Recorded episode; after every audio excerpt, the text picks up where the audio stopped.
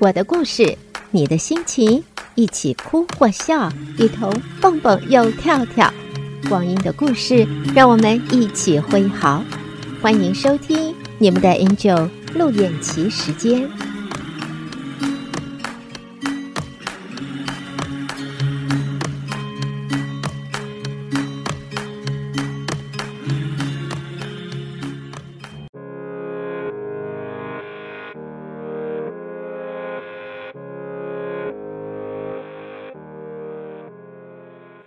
亲爱的听众朋友，大家好，我是陆燕琪，感谢收听 AN 一零五零德州中文台《光阴的故事》。今天和听众朋友分享的文章题目是《苹果岭的老夫妇》。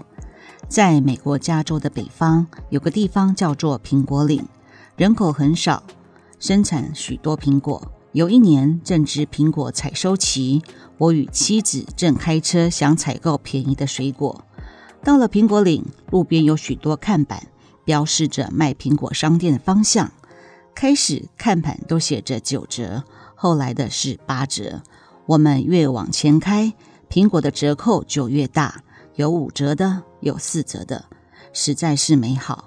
忽然有一个看板写着“苹果免费”，看到免费，我乐上心头。再往前开，没想到越开越远，别的看板都没有了，标示免费的招牌仍指向前路。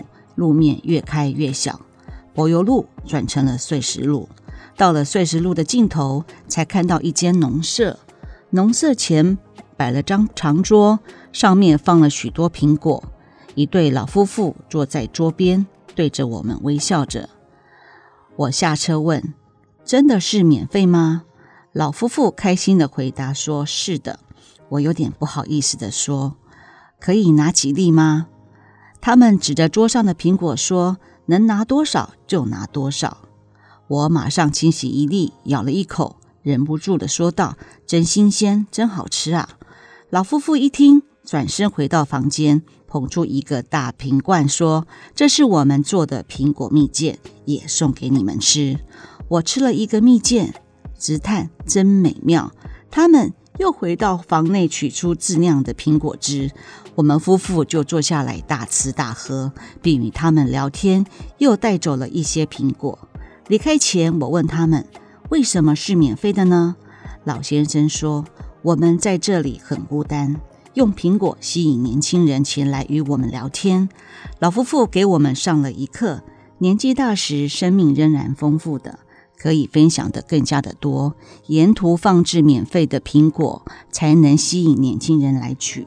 我们现在年纪也大了，不应该是自怨自哀，更不要咬牙切齿的说为什么人家都不理我们。美好的人生就是学会主动出击，请不要舍不得给人免费苹果的机会哦。亲爱的听众朋友，作家杨绛女士说：“岁月静好是片刻，一地鸡毛是日常。即使世间偶尔薄凉，内心也要繁花似锦。”浅浅的喜，静静的爱，深深的懂得，淡淡的释怀。望远处是风景，看近处才是人生。唯愿此生岁月无恙，只言温暖，不语悲伤。感谢收听，我是你们的 Angel，祝福大家心想事成。